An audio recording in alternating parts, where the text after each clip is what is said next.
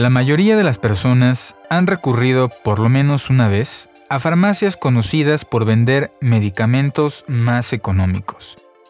Pero ¿existe diferencia entre los medicamentos similares, los de patente y los genéricos intercambiables?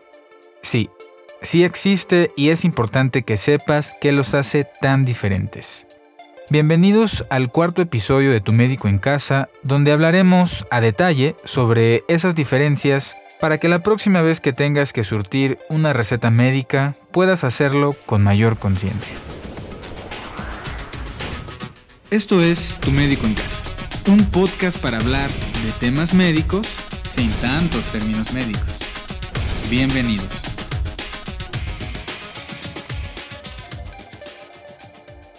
Muy probablemente has estado en una situación en la que después de acudir a una consulta médica, te diriges a la farmacia con tu receta, pides tu medicamento y te das cuenta que existen tres tipos.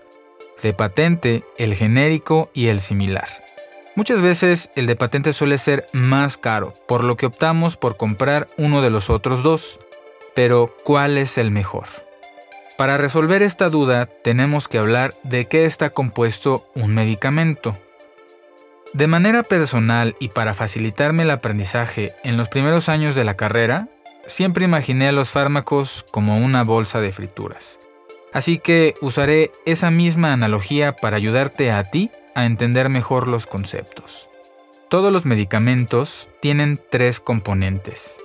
Un principio activo, un excipiente y coadyuvantes para mejorar la biodisponibilidad. Yo sé que la promesa de este podcast era hablar lo menos posible de términos médicos, así que vamos a hacer más sencillo todos estos conceptos.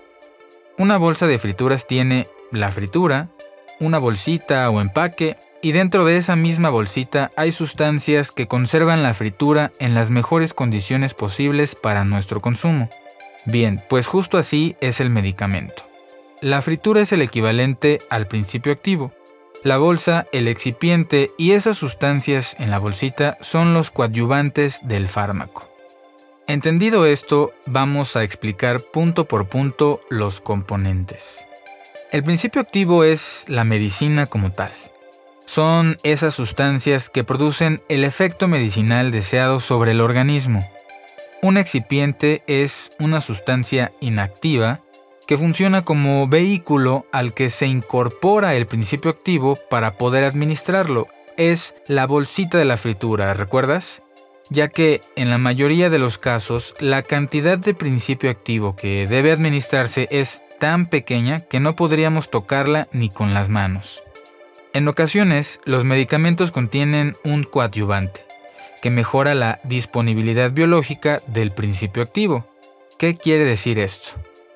Los medicamentos necesitan llegar en determinado tiempo a un lugar específico de nuestro organismo. Por ejemplo, la vitamina B12 se absorbe en el ilion, que es la parte final del intestino delgado. Para ello necesita un vehículo y sustancias protectoras que permitan llegar a la vitamina íntegra para cumplir su función. Esas sustancias protectoras son los coadyuvantes y ese vehículo es el excipiente. En un episodio previo hablamos de las etapas que deben cruzar todos los medicamentos para poder salir al mercado para nuestro consumo. Aquellos fármacos conocidos como de marca son el resultado de un proceso de investigación de una farmacéutica, el cual está protegido por una patente que es algo así como derechos de autor por lo cual solo puede fabricar de manera exclusiva el laboratorio que lo desarrolló durante el tiempo que esa patente dure. Normalmente es un periodo de 20 años, después del cual podrán empezar a fabricarlo otras marcas.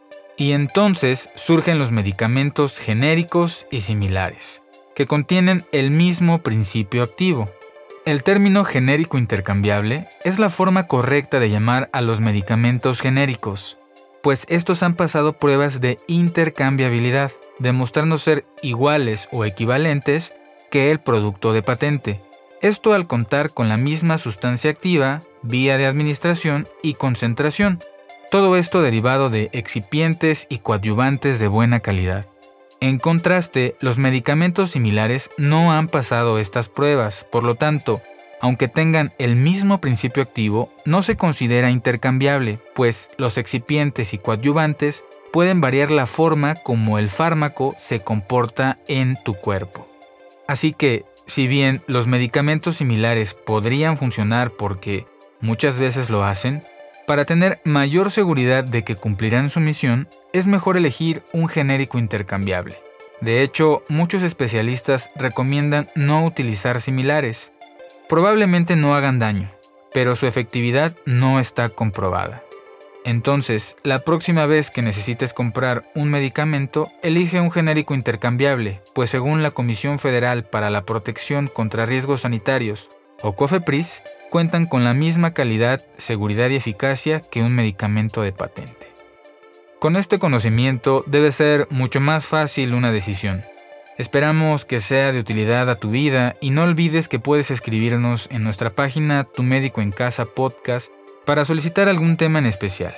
Envío un caluroso y fraterno saludo a nuestros amigos de Chile, Bolivia, Ecuador y Colombia por sus mensajes de apoyo a este proyecto.